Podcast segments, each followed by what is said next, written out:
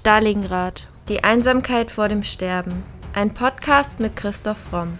Der Autor spricht über historisch-politische Themen rund um Stalingrad und den Zweiten Weltkrieg. Thema der heutigen Folge Gustav Gilbert, der Psychologe der Nazischlechter.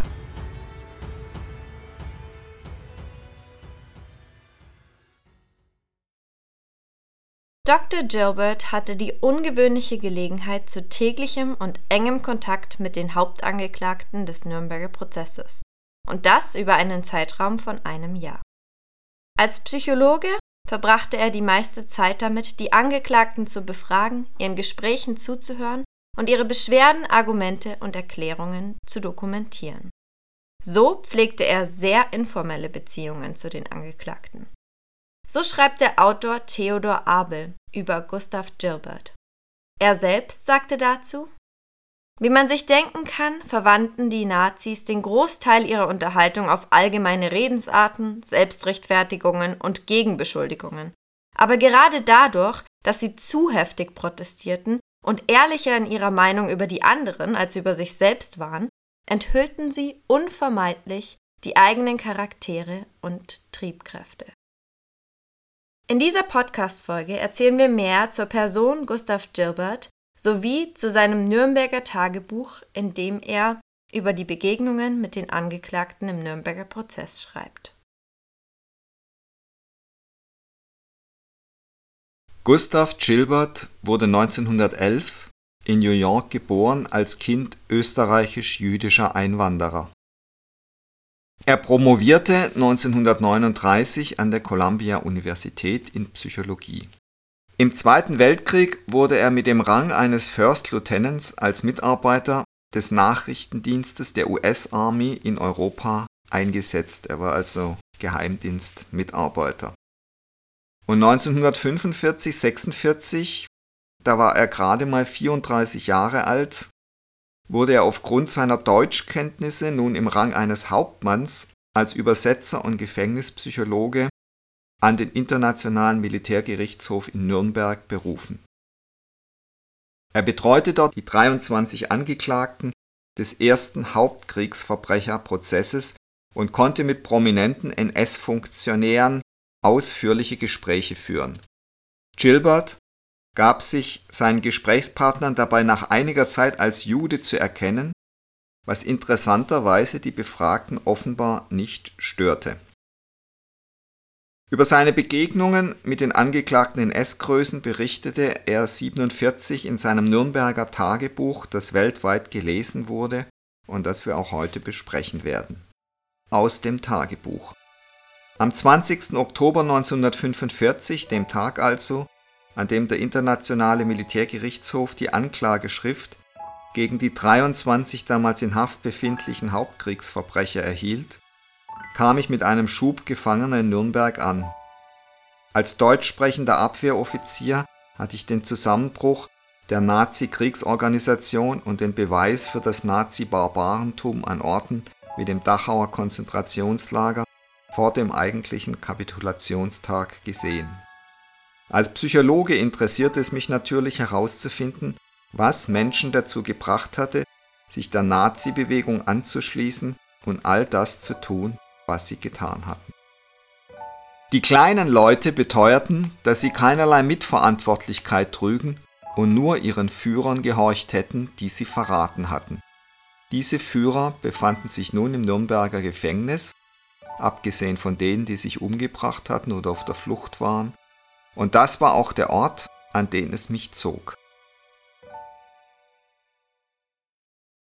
Gustav Gilbert setzt bei der Befragung ein projektives psychologisches Testverfahren, den Rorschach-Test, ein. Der Rorschach-Test ist der sogenannte Tintenklecks-Test, der von dem Schweizer Hermann Rorschach entwickelt worden ist, der den Theorien der Freudschen Schule verbunden war. Es ist ein projektiver Test und er bezieht sich auf den Begriff der Psychodiagnostik. Und man versucht mit diesem Test psychotische von nicht psychotischen Merkmalen im Denken einer Person zu unterscheiden und man gibt den Leuten dann eben verschiedene Kleckse vor und schaut, mit welchen Begriffen, Wörtern, Bildern sie diese Kleckse assoziieren. Der Test ist auch suggestiv für intelligente Menschen. Man kann zum Beispiel erahnen, wann eher Psychosen herauskommen, zum Beispiel wenn man immer Auswahlmöglichkeiten mit Waffen, Wappen, Metzgern, Körperteilen, Blut usw. So wählt. Gilbert musste das psychologische Testprogramm im Wesentlichen vor Beginn der Verhandlungen abschließen, weil sich die Gefangenen zu dieser Zeit noch in Einzelhaft befanden. Dadurch wollte er die Gültigkeit seiner Ergebnisse sichern.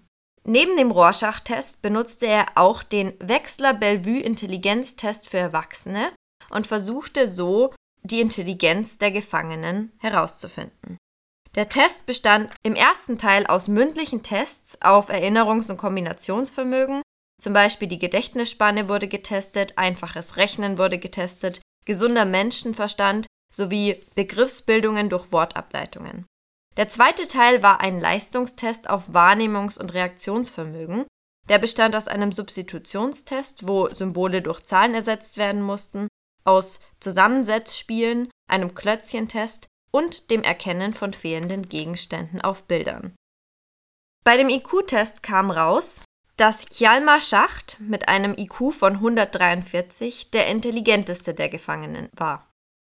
Hinter ihm auf Platz 2 Seis Inquart mit einem IQ von 141, direkt danach Hermann Göring mit einem IQ von 138. Die letzten Plätze belegten Ernst Kaltenbrunner und Julius Streicher mit IQs von respektive 113 und 106. Die IQ-Tests ergaben, dass die Nazi-Führer mit Ausnahme von Julius Streicher eigentlich alle überdurchschnittlich intelligent waren. Das bestätigt die Tatsache, dass die erfolgreichsten Menschen auf jedem Gebiet menschlicher Tätigkeit, sei es Politik, Industrie, Militärwesen oder Kriminalität, meist über der Durchschnittsintelligenz liegen. Dabei ist natürlich zu bedenken, dass IQs nur die mechanische Leistungsfähigkeit des Gehirns anzeigen und nichts zu tun haben mit dem Charakter oder dem sittlichen Verhalten einer Person. Der wird vor allem durch die persönlichen Wertmaßstäbe und Grundmotive enthüllt.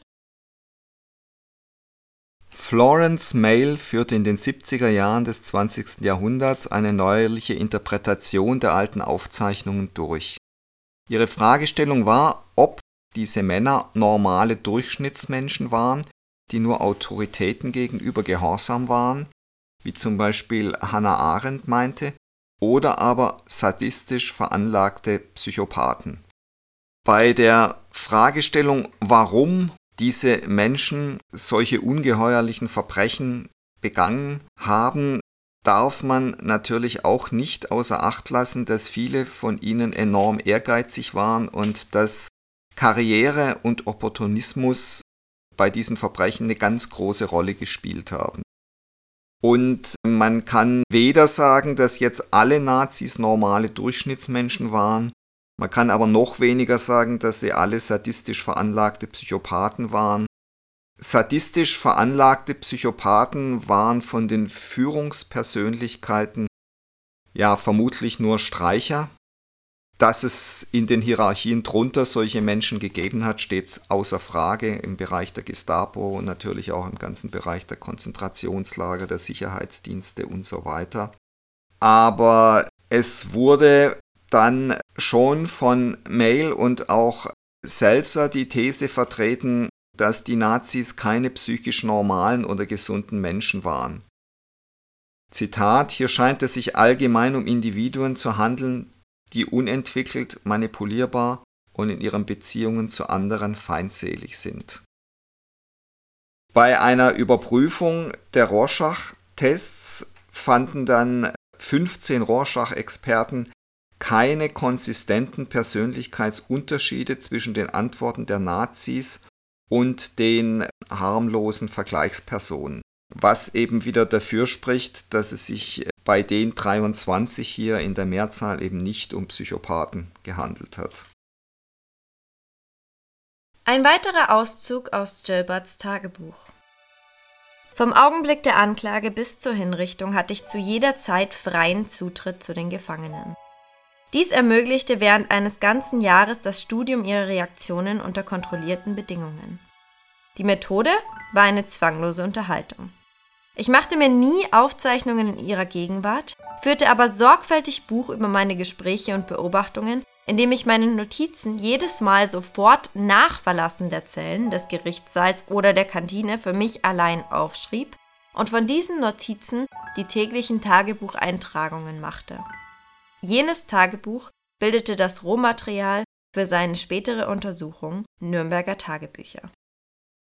Selbst über die Hauptverbrecher sagte Gilbert in seinem Tagebuch, Tatsächlich waren sie zum größten Teil ausgesprochen beflissen, sich bei einem Psychologen und dem einzigen amerikanischen Offizier des Gefängnispersonals, der Deutsch sprach, außer den Geistlichen, auszusprechen. Ich unterließ es, die reinen Tatsachen mit allzu vielen psychologischen Betrachtungen zu belasten, was ich späteren Gemeinschaftsstudien, die umfassender und objektiver sein werden, vorbehalten muss.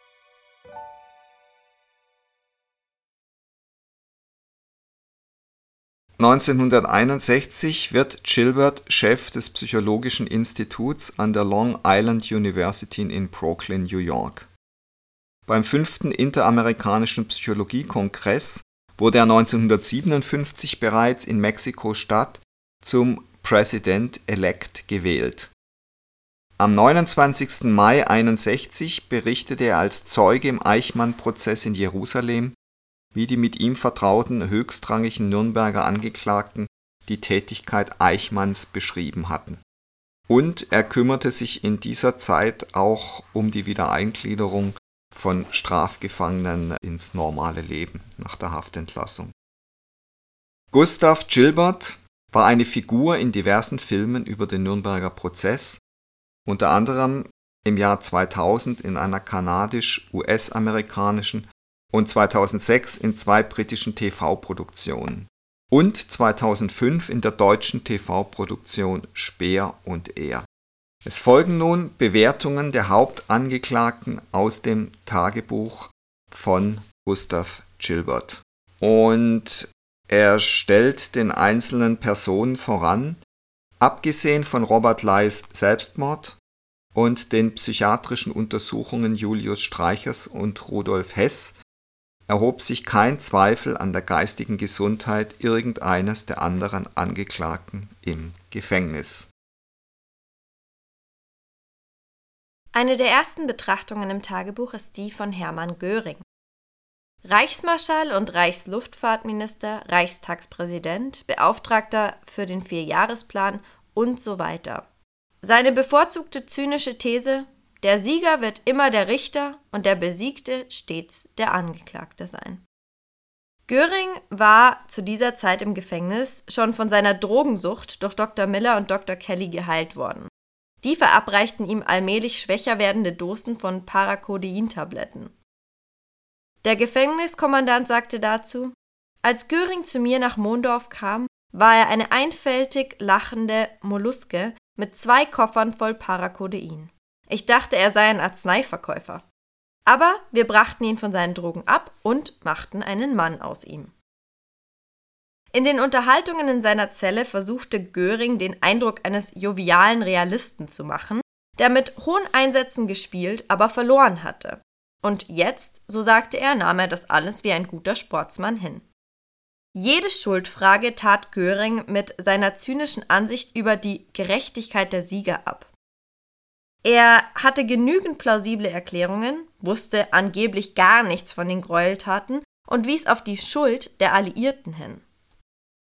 Er hatte einen gewandten Humor und wollte immer den Anschein erwecken, ein derartig liebenswürdiger Mensch könne doch gar nichts böse gemeint haben.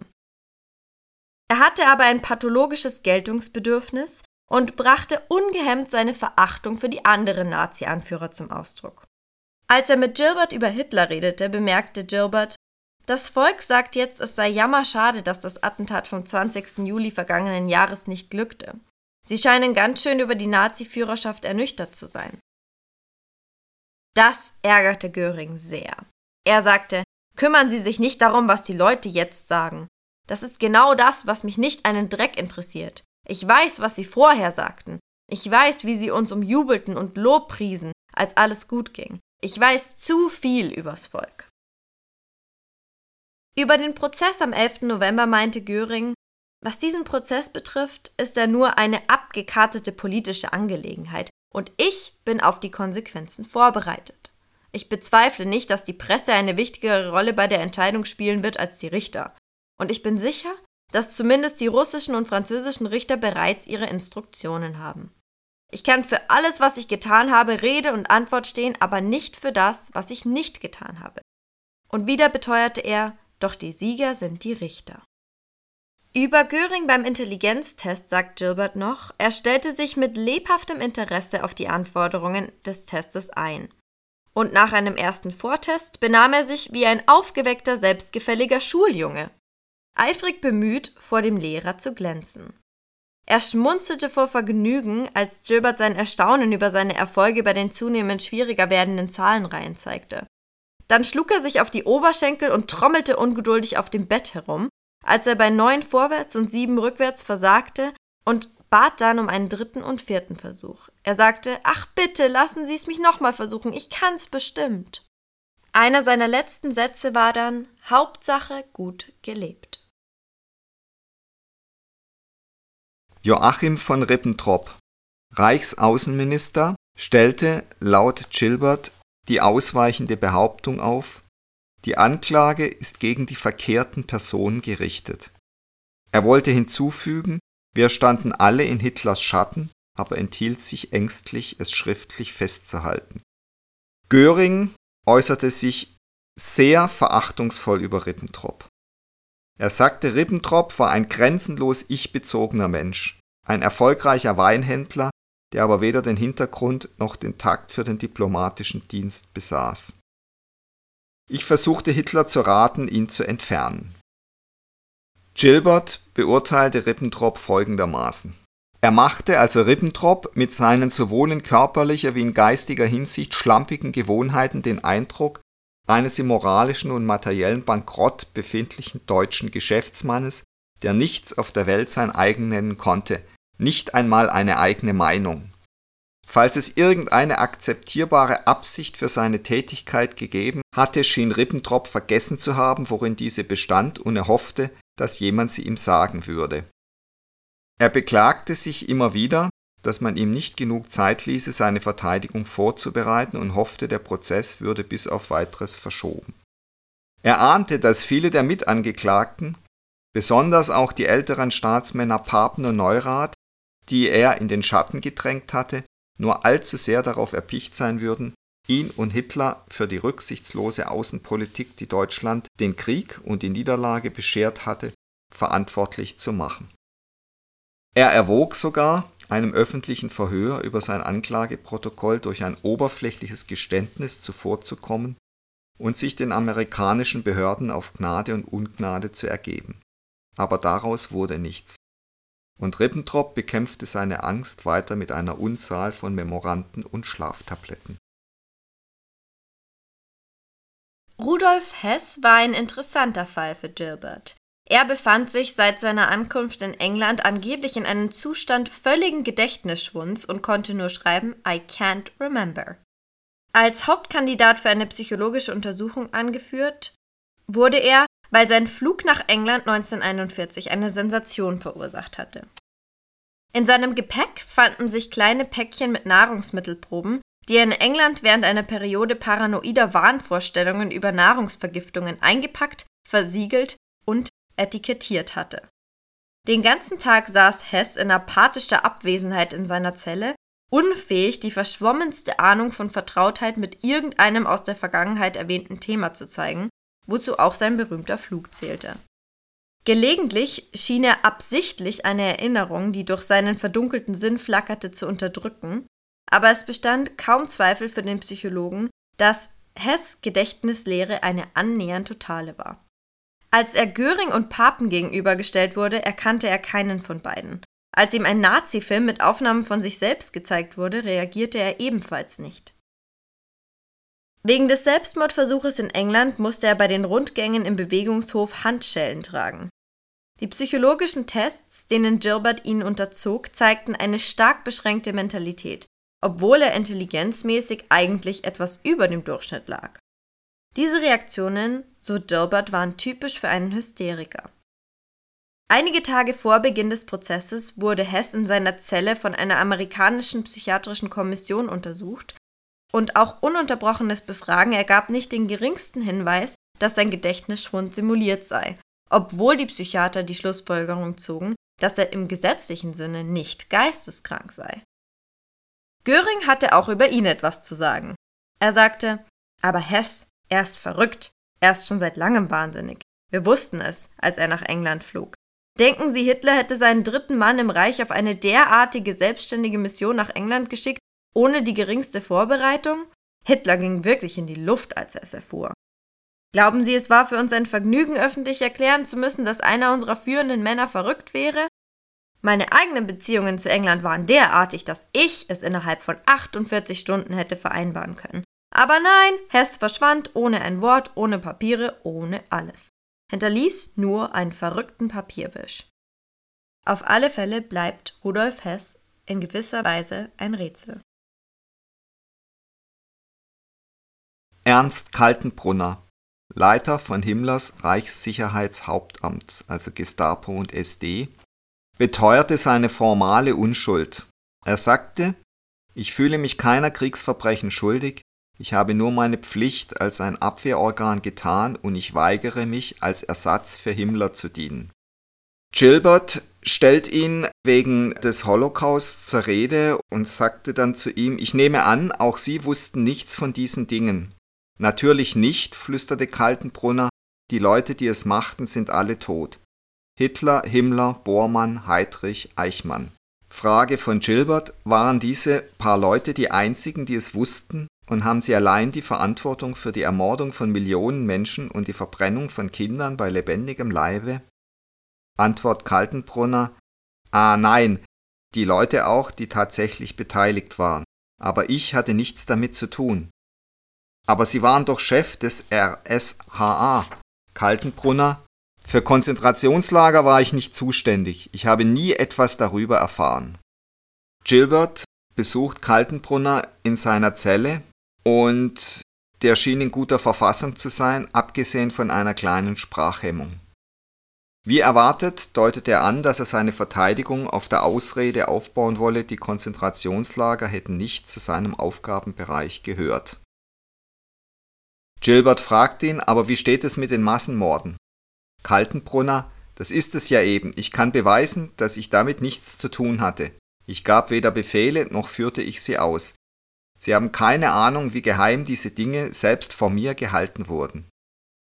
Gilbert, ehrlich gesagt, ich bezweifle, ob viele Leute glauben werden, dass Sie als nomineller Chef des RSHA nichts mit Konzentrationslagern zu tun hatten und nichts von dem ganzen Massenmordprogramm wussten.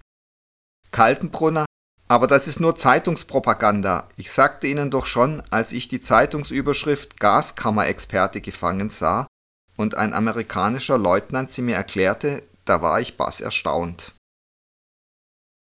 Wie kann man solche Sachen von mir behaupten?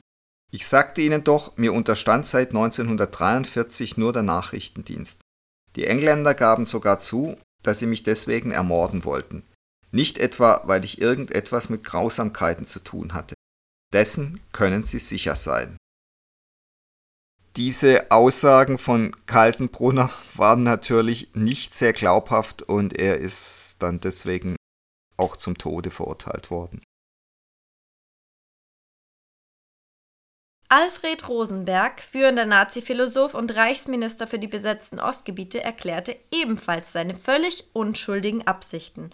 Er sagte, ich muss eine Anklage auf Verschwörung zurückweisen. Die antisemitische Bewegung war nur eine Schutzmaßnahme. Selbst sein Anwalt hatte irgendwann keine Lust mehr auf ihn. Im Laufe des Tages sagte Dr. Thoma, der Anwalt Rosenbergs, zu Gilbert, er habe Rosenbergs hasserfüllte Haltung allmählich satt. Rosenberg quäle ihn beständig, er solle beweisen, dass die Verfolgung der Juden zu Recht erfolgt sei. Er verlangte beispielsweise beharrlich die Vorlage des Potocki-Dokumentes.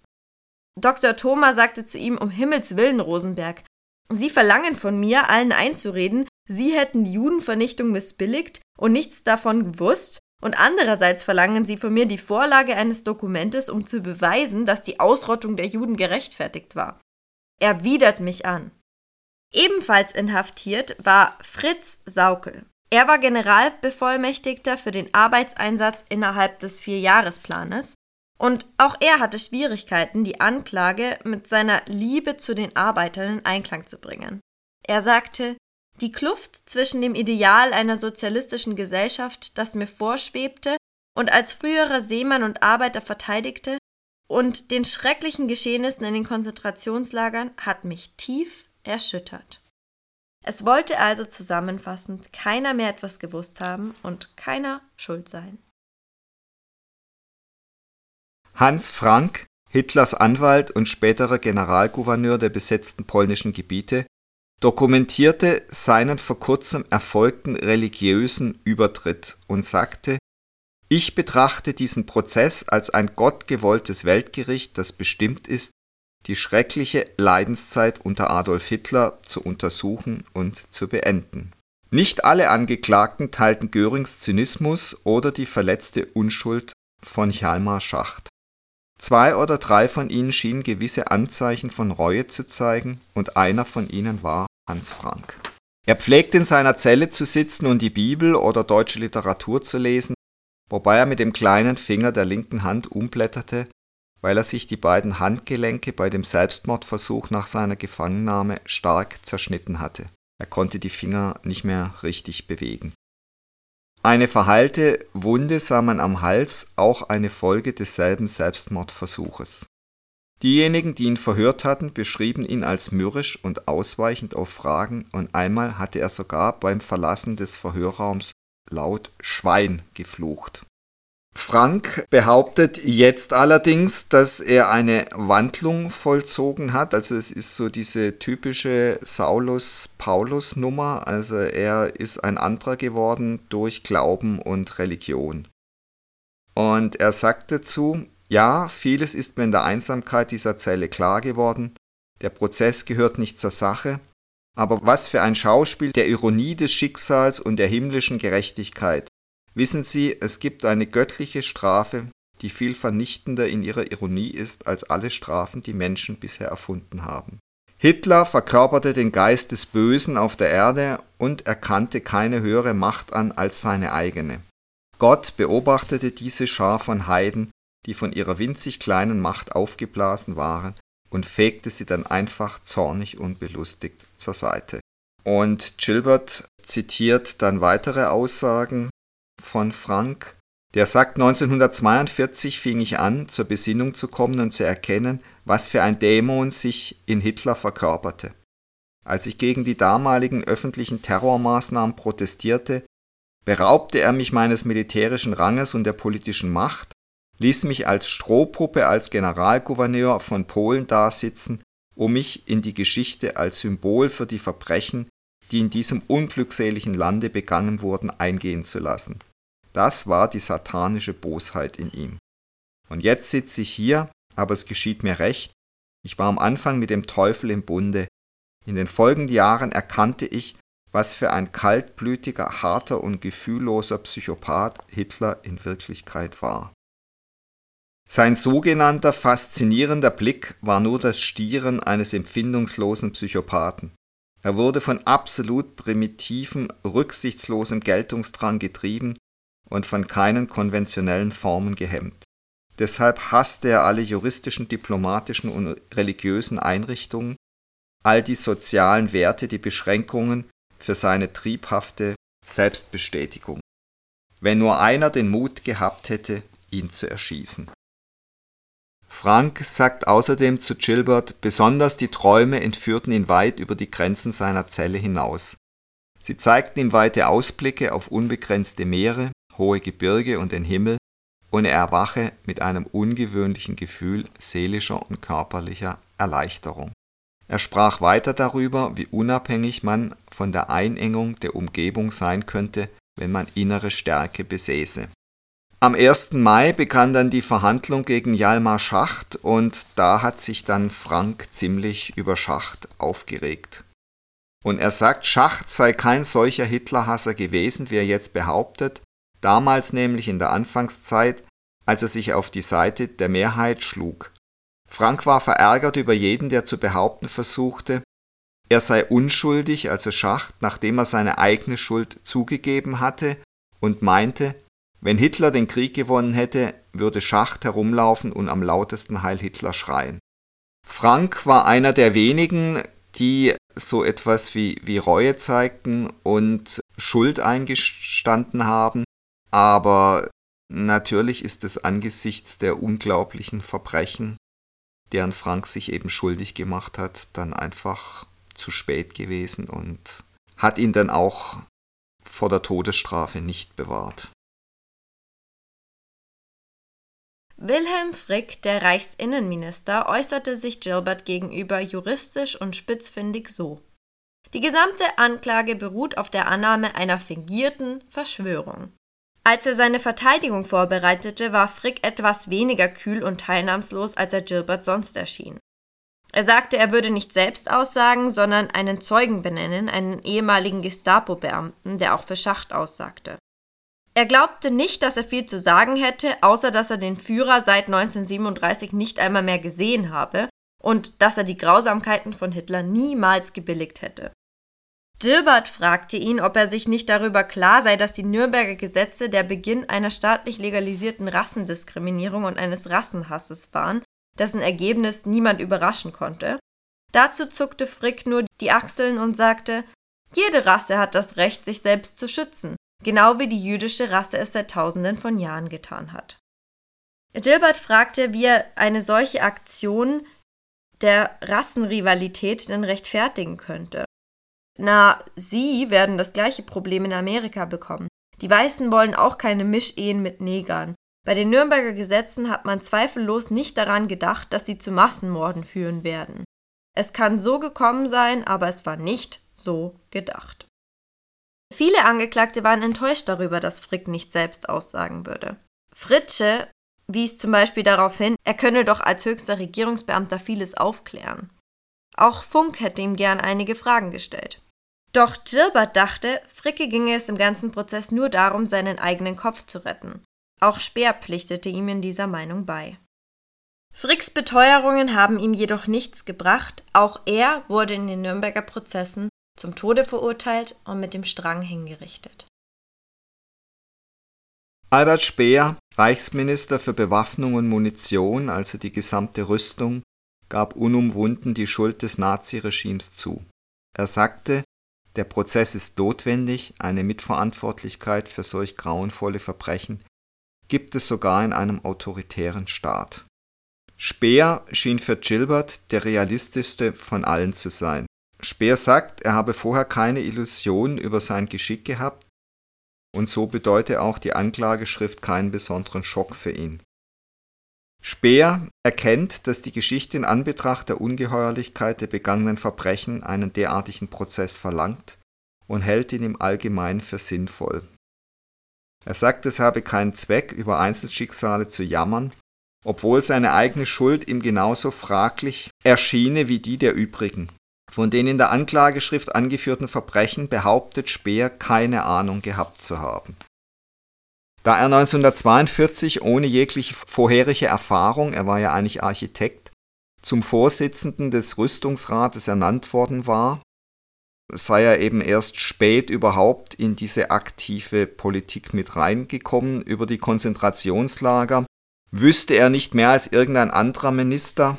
Und er sagt dann aus, dass er zu Hitler im März 1945 gesagt habe, es sei alles verloren und sie müssten Deutschland ohne Rücksicht auf persönliche Konsequenzen vor der äußersten Zerstörung retten. Hitler erwiderte dann, wenn Deutschland den Krieg nicht gewinnen könne, verdiene es nicht zu überleben und er hat ja dann den sogenannten Nero-Befehl erlassen, den Speer dann nicht ausgeführt hat. Die Erkenntnis, dass Hitler ein zerstörerischer Irrer war und kein Patriot, diese Erkenntnis behauptet Speer sei ihm erst relativ spät gekommen, er hatte ja eigentlich vorher zu Hitler ein außerordentlich gutes Verhältnis, da er eben sein Architekt war und Hitler sich ja für Architektur sehr begeistert hat. Einmal bemerkte Speer gegenüber Gilbert mit verhaltener Bitterkeit. Ja, ich weiß, sie hielten großartige heroische Reden über Kämpfen und Sterben fürs Vaterland, ohne den eigenen Kopf zu riskieren. Also all die führenden Nazis. Jetzt, wo es wirklich um ihr Leben geht, zittern sie und suchen nach jeder nur möglichen Entschuldigung. Das sind also die Helden, die Deutschland in den Untergang führten. Hjalmar Schacht, laut IQ-Test der intelligenteste der ganzen Angeklagten und Präsident der Deutschen Reichsbank sowie Reichswirtschaftsminister, erklärte, ich verstehe überhaupt nicht, warum ich angeklagt worden bin. Seine Entrüstung war laut ihm nicht ganz ohne Grund, da er am Tag, an dem er verhaftet wurde, bereits zehn Monate unter dem Verdacht stand, dass er heimlich gegen Hitler gearbeitet habe und sogar im Konzentrationslager saß. Schacht ließ alle, die ihn besuchten, wissen, dass das Ganze, soweit es ihn betraf, nur ein großer Irrtum war, und er hoffte, der Prozess würde nicht lange dauern, damit sie jene anderen Verbrecher hängen könnten und ihn endlich nach Hause gehen ließen. Am 23. Oktober gab er zu verlauten, ich habe volles Vertrauen zu den Richtern und keine Angst vor dem Ergebnis. Einige wenige der Angeklagten sind nicht schuldig, die meisten sind die reinsten Verbrecher. Sogar Ribbentrop sollte für seine Dummheit gehängt werden. Es gibt kein schlimmeres Verbrechen als Dummheit. Schacht sagte außerdem, was den Antisemitismus betrifft, erzwang ich bereits 1934 ein Zugeständnis von Fritsch, dass es keine Benachteiligung auf industriellem Gebiet geben würde, und solange ich im Amt war, kam in diesem Bereich keinerlei unterschiedliche Behandlung vor. Der wahre Grund war sowieso kein rassistisch bedingter. Das ist großer Unsinn. Die Frage war, die jüdische Überzahl in den freien Berufen zu beschränken. Schacht beteuert, er erfuhr zum ersten Mal von den Gräueltaten, als er in Flossenbürg interniert war. Dort konnte er hören, wie die Menschen gezwungen wurden, sich auszuziehen und in den Tod zu marschieren. Er sagte, das war grauenhaft. Ich war entsetzt beim Gedanken daran, dass dieses ein Lager war, aus dem niemand lebend herauskam. Der für mich einzig denkbare Grund, warum sie mich am Leben ließen, bestand in meiner möglichen Verwendung als Geisel oder Unterhändler. Ob wahr oder nicht, Schachts Verteidigungsstrategie ging auf. Er wurde als einer der wenigen nicht gehängt oder zum Tode verurteilt.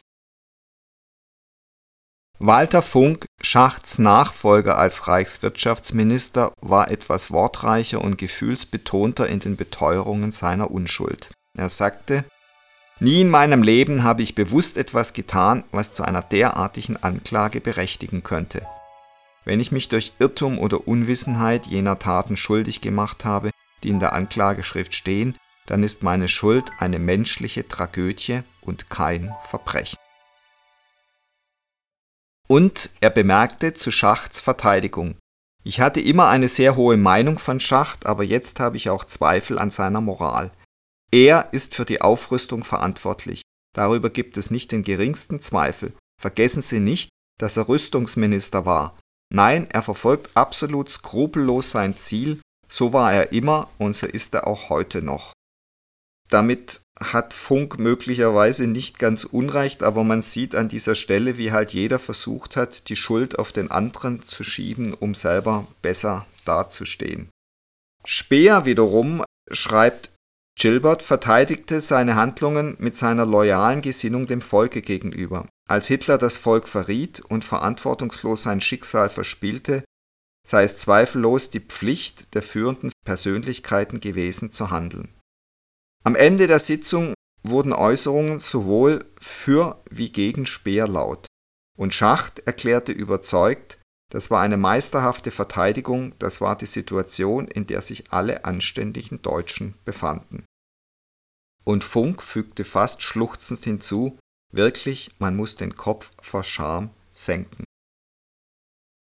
Also viele haben die Strategie verfolgt, dass Hitler natürlich der Oberböse war, der alles befohlen hat, und dass sie eigentlich alle versucht haben, dem Volk zu dienen und das Schlimmste zu verhindern.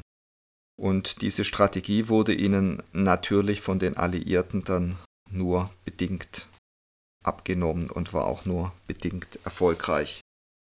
Funk ist mit dieser Strategie immerhin der Todesstrafe entkommen. Er wurde zu lebenslanger Haft verurteilt und dann später aus gesundheitlichen Gründen früher freigelassen. Franz von Papen war Reichskanzler vor Hitler und Botschafter in Österreich und der Türkei während der Hitlerzeit. Und er ist sogar noch Beräter als Funk, um sich gegen die Nazischuld abzuschirmen. Zitat Die Anklageschrift hat mich entsetzt, erstens wegen der Verantwortungslosigkeit, mit der Deutschland in diesen Krieg und die weltweite Katastrophe gestürzt wurde, und zweitens wegen der Anhäufung von Verbrechen, die einige meiner Landsleute begangen haben. Das letztere ist psychologisch unerklärlich. Ich glaube, dass Gottlosigkeit und die Jahre des Totalitarismus die Hauptschuld daran tragen. Durch diese wurde Hitler im Laufe der Jahre ein pathologischer Lügner. Hier vergisst Papen ganz offensichtlich, dass Hitler von Anfang an immer gelogen hat, wenn es für ihn von Vorteil war. Papen war die Höflichkeit und Verbindlichkeit selbst, also Gilbert gegenüber, außer wenn irgendetwas ihn irritierte und die Reizbarkeit seiner 70 Jahre zutage treten ließ. In unseren Unterhaltungen enthüllte er, dass er genau gewusst hatte, dass Hitler ein Lügner und Verräter war. Niemals konnte er jedoch hinreichend erklären, warum er weiter in der Hitler-Regierung gearbeitet hatte. Und hier gibt's sehr interessante Gerüchte, die vielleicht eine Erklärung dafür bieten, warum Papen so lange sich in der Nähe von Hitler aufgehalten hat. Möglicherweise war Papen nämlich im Ersten Weltkrieg ein Doppelspion und hat sowohl für die deutsche als auch für die alliierte Seite gearbeitet.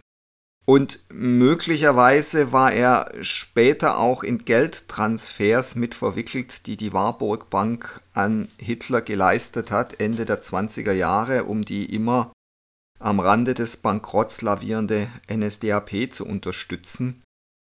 Das sind alles Dinge, die nie eindeutig bewiesen werden konnten, aber Tatsache ist, dass Papen eine höchst zwielichtige Figur war, immer und man sich natürlich fragen muss, warum er eigentlich weiter unter Hitler gearbeitet hat und an dessen Seite war.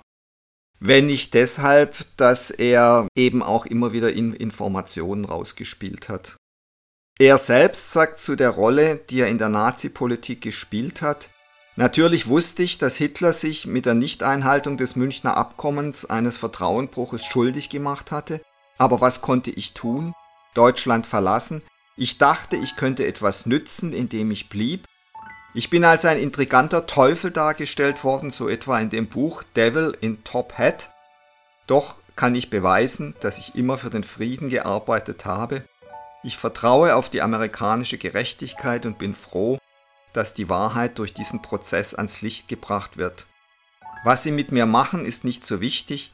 Ich stehe am Ende meines Lebens, aber dieses Gericht hat die höhere Mission, internationale Gerechtigkeit herzustellen. Papen war einer von denjenigen, die gut aus dem Nürnberger Prozess rausgekommen sind. Er wurde nach zwei Jahren Haft vorzeitig entlassen und er hat auch sein Vermögen wieder zurückerhalten. Auch das spricht dafür, dass seine Rolle in dieser ganzen Zeit sehr viel undurchsichtiger war, als offiziell bekannt ist. Der Freiherr von Neurath war Reichsaußenminister in den ersten Jahren der Nazizeit und später Reichsprotektor von Böhmen und Mähren. Er verteidigte sich so: Ich war immer gegen Bestrafung ohne Möglichkeit einer Verteidigung. Göring nannte ihn einen Mann von Standhaftigkeit und Scharfblick. Er widersprach Hitler bei der entsprechenden Gelegenheit und debattierte mit ihm, so Göring. In seiner Zelle sagte Freiherr von Neurath zu Gilbert, Hitler war ein Lügner, natürlich, das wurde immer klarer. Er hatte einfach keine Achtung vor der Wahrheit. Doch anfangs erkannte das niemand. Er war, wie sagt man, ein faszinierender Demagoge. Ja, er führte viele Menschen hinters Licht. Manchmal rief er mich um ein, zwei oder drei Uhr morgens an. Um diese Zeit fanden sicher geheime Besprechungen mit Himmler und Bormann statt. Im Prozess brachten Papen und Neurath immerhin Mut genug auf, Göring die Schuld für das zu geben, was ihnen die Anklage vorwarf. Als Papen sagte, wissen Sie, der gewaltsame Anschluss war in Wirklichkeit auch seine Schuld, also Görings, konnte Neurath nur lächeln. Er sagte, das gleiche gilt für die tschechoslowakische Angelegenheit. Der Dicke war auch dafür verantwortlich, es war alles seine Schuld. Alle drei Männer versuchten offenkundig in Einheit die Schuld da abzuladen, wo sie angeblich hingehörte, und versuchten so zu demonstrieren, dass sie nicht länger unter Görings moralischem Druck standen, Hitler zu unterstützen und die Schuld an allem den Alliierten zuzuschieben. Baldo von Schirach, der Reichsjugendführer und Gauleiter von Wien, kam zu einem verspäteten, aber anscheinend aufrichtigen Erwachen. Das ganze Unglück kam von der Rassenpolitik, sagte er zu Gilbert. Er war nicht so hysterisch in seiner Reue, aber er hatte sich auch mit dem Tod abgefunden. Gilbert überliefert, dass er ernst und nervös war, wenn er interviewt wurde, und dass er seine ästhetischen Neigungen mit dem Verfassen von Gedichten, wie zum Beispiel dem Gedicht An den Tod, befriedigte.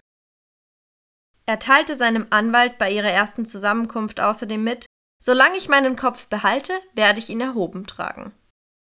Außerdem versucht er, Gilbert gegenüber zu beschreiben, wie er in die Fänge der Nazis gelaufen war. Er sagte, in meiner Jugend bewegte ich mich in adeligen Kreisen und kam nie auch nur in Berührung mit Juden. Ich hatte keinen Grund, antisemitisch zu sein. Aber ich bemerkte eine Art heimlich stillen Vorurteils in den besten Kreisen. Davon blieb ich jedoch unbeeindruckt, bis ich das amerikanische Buch The International Jew im geistig labilen Alter von 17 Jahren las. Sie haben keine Ahnung, welch großen Einfluss dieses Buch auf das Denken der deutschen Jugend, die nicht die Reife hatte, für sich selber zu denken, ausübte. Ungefähr zur selben Zeit geriet ich unter den Einfluss Julius Streichers, der es heraus hatte, Antisemitismus pseudowissenschaftlich zu bemänteln. Er beschreibt außerdem, wie viele der älteren Leute daraufhin gesellschaftlich einen ähnlichen Kurs fuhren und die jüngeren selbstverständlich mitgangen. Dann sagt er weiter, mit 18 Jahren lernte ich Adolf Hitler kennen. Ich muss zugeben, ich war von ihm begeistert. Ich ging zum Studium nach München, weil er dort lebte und wurde einer seiner treuesten Anhänger. Von da an war ich ein überzeugter Antisemit, bis mir die Tragödie der jüngsten Vergangenheit die absolute Unrichtigkeit dieses Glaubens bewies. Er beteuert, die ältere Generation habe die jüngere verführt und er wäre da quasi so hineingerutscht. Er berichtete über seine Beziehung zum Führer weiter und erzählte, dass er im Laufe der Jahre eine deutliche Veränderung an Hitler bemerkt hatte. Er enttäuschte mich zum ersten Mal, so Schirach, als er das Münchner Abkommen nicht einhielt, denn ich erkannte, dass Deutschlands Ansehen in der Welt schwer geschädigt worden war. Aber noch gelang es ihm, mich zu überzeugen, dass es gut ausgehen würde. Um 1942, glaube ich, begann ich zuerst zu bemerken, dass ihn Wahnsinn ergriff. Sein starrer Blick wurde plötzlich mitten in der Unterhaltung ausdruckslos und er schweifte vom Thema ab. Oder man drehte sich um, weil man glaubte, er sehe jemand anderes an. Meine Frau hatte gesehen, wie Juden aus ihren Wohnungen gezerrt wurden, und da sie eine ausgesprochene Idealistin ist, fragte sie den Führer, ob er von derartig schändlichen Taten wisse. Er schwieg. Ich schloss mich mit einer Frage, wie die deportierten Juden behandelt würden, an. Da stürzte er sich mit solcher Wut auf mich, dass ich glaubte, ich würde ganz bestimmt verhaftet werden. Hierauf fiel ich in Ungnade. Von Schirach erzählt, dass, als die Gräueltaten am Ende des Krieges ans Licht kamen, seine schlimmsten Befürchtungen bestätigt wurden und er schon ahnte, dass er dafür sterben müsse. Doch er beteuert, er wolle nicht wie ein Zweigling Selbstmord begehen und wich deshalb seiner Verhaftung nicht aus. Er habe angeblich sogar den amerikanischen Behörden vorgeschlagen, alle Jugendführer zu einem Umschulungsprogramm in Buchenwald zusammenzurufen und wollte sich selbst als Geisel ausliefern, um die Konsequenzen für die früheren blinden Irrtümer, wie er sie nannte, zu tragen. Dadurch, so von Schirach, hoffte er, irgendwie wieder gut zu machen, was er getan hatte. Doch selbst bei diesem Satz erstickte seine Stimme in der Zelle und es herrschte Schweigen. Im Nürnberger Kriegsverbrecherprozess wurde von Schirach jedoch nicht, wie er dachte, zum Tode verurteilt, sondern bekam eine Haftstrafe von 20 Jahren. Arthur Seyß-Inquart war Bundeskanzler von Österreich und später Reichskommissar für die besetzten Niederlande. und er machte sich nicht die Mühe, seine Unschuld zu beteuern, sondern schrieb mit kühlem Fatalismus Letzter Akt der Tragödie des Zweiten Weltkrieges, hoffe ich. Was seinen eigenen Antisemitismus betrifft, so wäre das jetzt eine akademische Frage, aber er glaubte immer noch, dass seine quantitative Konzeption des jüdischen Problems doch auf Tatsachen beruhe. Er war der Ansicht, dass es zu viele Juden in Deutschland gab und eine Art Neuordnung nötig gewesen wäre. Finden Sie nicht, dass die amerikanische Konzeption von Toleranz und friedlichem Zusammenleben ein Mittel ist, um das Minderheitenproblem zu lösen? fragte Gilbert ihn. Und Seyss Inquart sagte, nun, das sei natürlich ganz logisch für Amerika, weil die verschiedenen Volkszugehörigen nicht Jahrhunderte hindurch als nationale Einheiten gelebt hätten, sondern sich aus Strömen von Einwanderern rekrutierten, die zu einer neuen Art von kosmopolitischer Gesellschaft verschmelzen würden. Diese neue Konzeption, die eher sozial als genetisch sei, sei eine naturgemäße Entwicklung in Amerika und vielleicht werde es in Zukunft sogar überall so sein. Aber so hätten sich die Dinge nicht in Deutschland entwickelt. Dort hätte es immer zu viele nationalistische Differenzen gegeben. Und Seyss Inquart analysiert den deutschen Fanatismus folgendermaßen. Ja, wie ich Ihnen schon sagte, der Süddeutsche hat die Vorstellungskraft und das leidenschaftliche Temperament, um sich einer fanatischen Ideologie zu verschreiben. Aber seine natürliche Menschlichkeit bewahrt ihn gewöhnlich vor Exzessen. Der Preuße andererseits hat nicht die Vorstellungskraft, um Begriffe der abstrakten, rassischen und politischen Theorien in sich aufzunehmen. Wenn ihm aber gesagt wird, er solle etwas tun, dann tut er es. Wenn er einen Befehl hat, braucht er nicht zu denken. Und er sagt dann noch, wenn fanatische Ideologie mit autoritärer Staatsform kombiniert ist, dann gibt es keine Grenze für die Exzesse, zu denen es kommen kann. Genau wie bei der Inquisition. Seyss Inquart hatte sein Ende vorhergesehen und so kam es dann auch. Er ist einer von denen, die in Nürnberg zum Tod verurteilt wurden. Julius Streicher Nazi-Deutschlands Hauptjudenschlechter und Hauptschriftleiter der Zeitschrift Der Stürmer sowie Gauleiter Frankens. Außerdem der letzte in der Reihe von Gilberts IQ-Tests. Er offenbarte seine Besessenheit sogar im Hinblick auf den Prozess. Er sagte, dieser Prozess ist ein Triumph des Weltjudentums. Streichers Ansehen war sogar bei den anderen Kriegsverbrechern unter den Nullpunkt gesunken. Er wurde von allen geschnitten. Seine schmutzige, perverse Mentalität ging so weit, dass sogar sein eigener Anwalt erwog, ob die antisemitische Besessenheit nicht einem absolut kranken Hirn entsprenge. Bei allen Untersuchungen seines Geisteszustandes nutzte Streicher die Gelegenheit zu weiteren Ausführungen über den Antisemitismus, in denen er seine Psychiater über dieses Thema belehrte. Er erklärte, wie er 25 Jahre dem Studium des Judenproblems gewidmet hatte und dass er mehr darüber wüsste als irgendjemand anderes. Als die Ärzte ihn aufforderten, sich für eine Untersuchung auszuziehen, ging eine russische Übersetzerin zur Tür und drehte der Prüfungskommission den Rücken zu. Streicher grinste lüstern und sagte Was ist los? Haben Sie Angst, was Nettes zu sehen? Die Übersetzerin schüttelte sich vor Ekel, während sie ihm den Rücken zudrehte. Die Psychiater stellten als Ergebnis der Untersuchung fest, dass Streicher, obwohl er an einer neurotisch fixen Idee leide, nicht geisteskrank sei. Am 14. November sagte Streicher zu Gilbert, ich bin der Einzige auf der Welt, der die jüdische Gefahr als ein historisches Problem erkannt hat. Ich wurde nicht wegen irgendeiner persönlichen Misshandlung oder Abneigung antisemitisch, keineswegs. Ich wurde dazu berufen. Meine Erkenntnis der jüdischen Gefahr stammt vom Talmud selber, dem sogenannten Heiligen Buch, das die Juden mit dem Christentum verbrämt haben und es deshalb das Heilige Buch nennen. Wissen Sie, das ganze Gerede, dass die Christen und Juden an den gleichen Gott glauben, ist purer Blödsinn. Der Talmud selbst zeigt, dass die Juden durch Rassegesetze regiert werden. Und dies ist die Hauptsache. Nun passen Sie mal auf.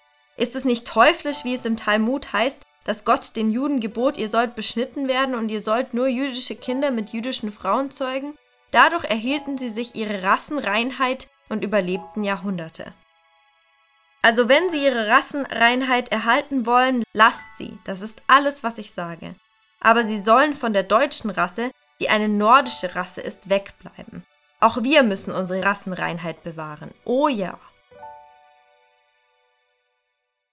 Julius Streicher wurde in Nürnberg ebenfalls zum Tode verurteilt. Feldmarschall Keitel, Chef des Oberkommandos der deutschen Wehrmacht, gab die von einem preußischen Offizier zu erwartende Antwort Für einen Soldaten sind Befehle Befehle. Trotz Keitels Erziehung im Geiste preußischer Offizierstradition war sein Benehmen bei Verhören in dieser Zelle fast unterwürfig und genauso war sein Verhalten auch gegenüber Hitler, was ihm den Spitznamen La Keitel einbrachte. Gilbert beobachtete, dass der Chef des Oberkommandos der deutschen Wehrmacht vor jedem Leutnant, also vor jedem amerikanischen Leutnant jetzt dienerte, der zu ihm kam und beteuerte, welch ein unbedeutender kleiner Mann er doch in Wirklichkeit sei. Er besaß laut Gilbert genauso viel Rückgrat wie eine Qualle und er war ganz offensichtlich nur ein Sprachrohr für Hitlers Willen. Keitel stellte bis zum Schluss Optimismus zur Schau, er sagte, er sei munter wie ein Fisch im Wasser, und vor dem IQ-Test ordnete er seinen Tisch, räumte die Zelle auf und ließ einige Bemerkungen über das Verhör, das er gerade hinter sich hatte, fallen. Dieser Optimismus nützte ihm wenig, er wurde ebenfalls zum Tod verurteilt. General Jodl, der Chef der Operationsabteilung des OKW, betrachtete die Anklageschrift gegen ihn mit gemischten Gefühlen. Er sagte, ich bedauere die Mischung gerechtfertigter Anklagen und politischer Propaganda. Er war in seinem Auftreten sogar noch preußischer als Keitel. Anfangs war er sehr steif und verschlossen, doch dann, so Gilbert, zeigte er bald das Bedürfnis, sich zur Anklageschrift zu äußern. Die Anklage war für mich ein Schlag auf den Kopf, so Jodl. Erstens hatte ich von 90 Prozent der in ihr enthaltenen Anklagepunkte nicht die geringste Ahnung. Die Verbrechen sind unglaublich furchtbar, falls sie wahr sind. Zweitens begreife ich nicht, wie man die Gehorsamsverpflichtung eines Soldaten leugnen kann. Nach diesem Kodex habe ich mein ganzes Leben lang gelebt. Er schiebt die Schuld auf die sogenannten Parteibonzen, die sie für ihre Siege ausbeuteten und sich an den Kriegen bereicherten.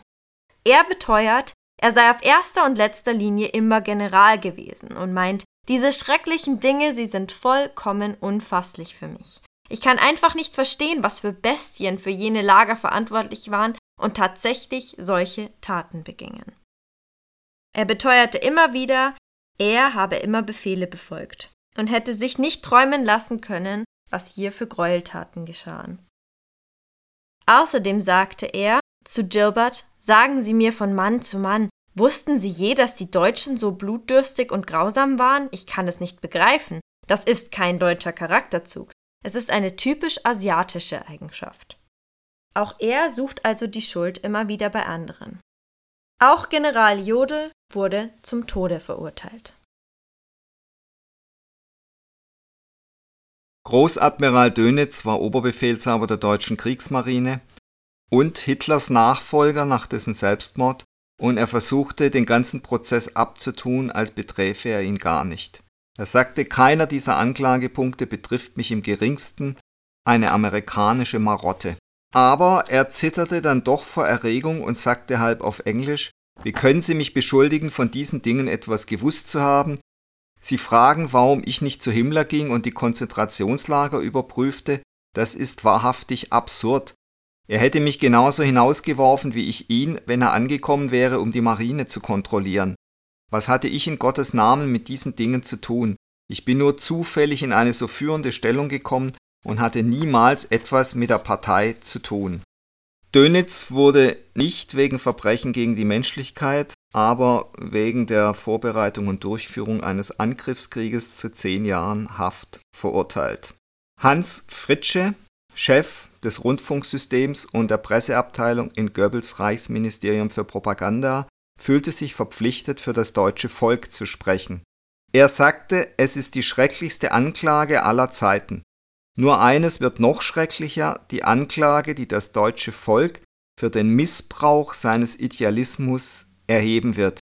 Das ist natürlich auch eine sehr fragwürdige Aussage, denn das deutsche Volk ist eben nicht nur einfach missbraucht worden, es hat auch aktiv mitgemacht und so ein Satz ist natürlich schon wieder der Versuch einer Geschichtsfälschung. Und Hans Fritsche, der Propagandamensch, wird zu neun Jahren Arbeitslager verurteilt und darf dann nie mehr publizistisch tätig werden in der Bundesrepublik. Er geht dann zu einer Kosmetikfirma und leitet dort die Werbeabteilung. Gilbert führt zwei Ausnahmen an von zwei Inhaftierten, die er nicht so analysieren konnte, wie er sich das gedacht hatte. Einer davon ist Admiral Reda, der gerade aus russischer Kriegsgefangenschaft ins Gefängnis gebracht worden war und sich weigerte, sich schriftlich oder mündlich irgendwie festzulegen und aufzeichnen zu lassen. Die zweite Ausnahme war Robert Lai, der sich nur wenige Tage nach seiner Aufnahme ins Gefängnis selbst umbrachte. Zuvor sah ihn Gilbert aber nochmal. Er berichtet, ich besuchte Robert Lai mit dem Gerichtspsychiater am Tage, bevor er sich das Leben nahm. Er war sehr erregt und lief in der Zelle mit seinen Filzschuhen und der amerikanischen Feldbluse, die einige der Gefangenen damals trugen, hin und her. Auf die Frage, wie er mit der Vorbereitung seiner Verteidigung nach Durchlesen der Anklageschrift zurechtkomme, stürzte er sich in einen Redeschwall. Gilbert berichtet, dass er wie ein Gekreuzigter an die Wand redete und mit dramatischen Gebärden deklamierte. Robert Lai war der Reichsarbeitsminister. Hier sagte er, Stellt uns an die Wand und erschießt uns. Alles schön und gut. Ihr seid die Sieger, aber warum soll ich vor einen Gerichtshof geschleppt werden wie ein Pf, Pf, wie ein er stotterte und blieb am Wort Verbrecher vollkommen hängen, bis Gilbert es ergänzte und fügte dann hinzu, ja, ich kann das Wort nicht einmal aussprechen. In der folgenden Nacht fand man Lai erdrosselt in seiner Zelle. Auf einem Zettel stand, er hätte die Schande nicht länger aushalten können. Daraufhin wurden die Wachen vervierfacht und es stand vor jeder Zelle ein Posten, damit das keine Welle der Selbstmorde auslösen konnte.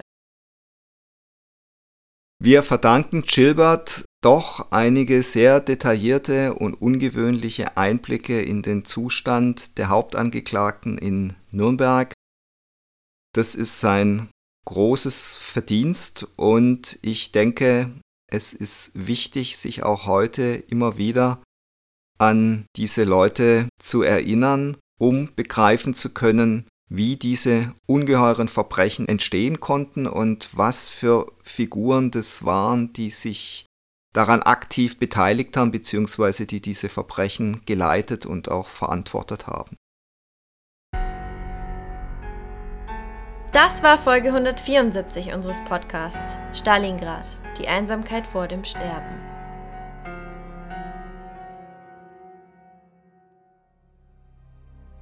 Jeden Tag bereit sein zu sterben. Wolf, Ratz und Hipp versuchten nach diesem Motto zu leben, aber verinnerlicht hat es nur sie.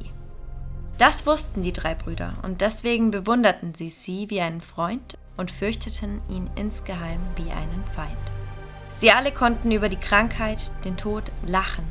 Das war die beste Möglichkeit zu überleben. Nicht von Angst zerfressen im Bunker zu vegetieren wie ihre Väter, denen am Schluss wahrscheinlich nicht einmal die Radioaktivität, sondern die Panik vor der großen, endgültigen Dunkelheit zum Verhängnis geworden war. Sie war anders. Niemand kannte seinen Namen. Sie nannten ihn Sie, aber wofür das C stand, wusste nicht einmal er. Die anderen hatten wenigstens Namen. Wolf, Ratz und Hip saßen vor der ausgebrannten Ruine eines Supermarkts und blinzelten hinter ihren dunklen Schutzbrillen über den von Granattrichtern übersäten Parkplatz in der Sonne. Na, neugierig geworden? Das war ein kurzer Auszug aus Thor und der Gott des Feuers, der ersten Science-Fiction-Dystopie des Primero Verlags. Falls ihr es jetzt kaum noch erwarten könnt, in die Welt von Razi und Co. einzutauchen und über die dunkle Realität eines postapokalyptischen Deutschlands zu philosophieren, dann haben wir gute Nachrichten für euch. Das E-Book von Thor und der Gott des Feuers gibt es ab heute statt für sonst 9,99 für nur 5,99. Und falls Dystopien nicht so euer Ding sind, sind auch unsere Gesellschaftssatire Das Albtraumschiff und unsere anglergroteske Amoklauf im Paradies für kurze Zeit auf 4,99 und 3,99 runtergesetzt. Also nutzt unseren Summer Sale und sorgt schon mal für die Urlaubspool-Lektüre vor. Weitere Infos zu unseren Büchern findet ihr auf www.primeroverlag.de oder bei Instagram unter primero-verlag. Wir freuen uns immer über Feedback und Themenvorschläge zu unserem Podcast und wünschen all unseren Stalingrad-HörerInnen weiterhin viel Spaß mit dem Podcast.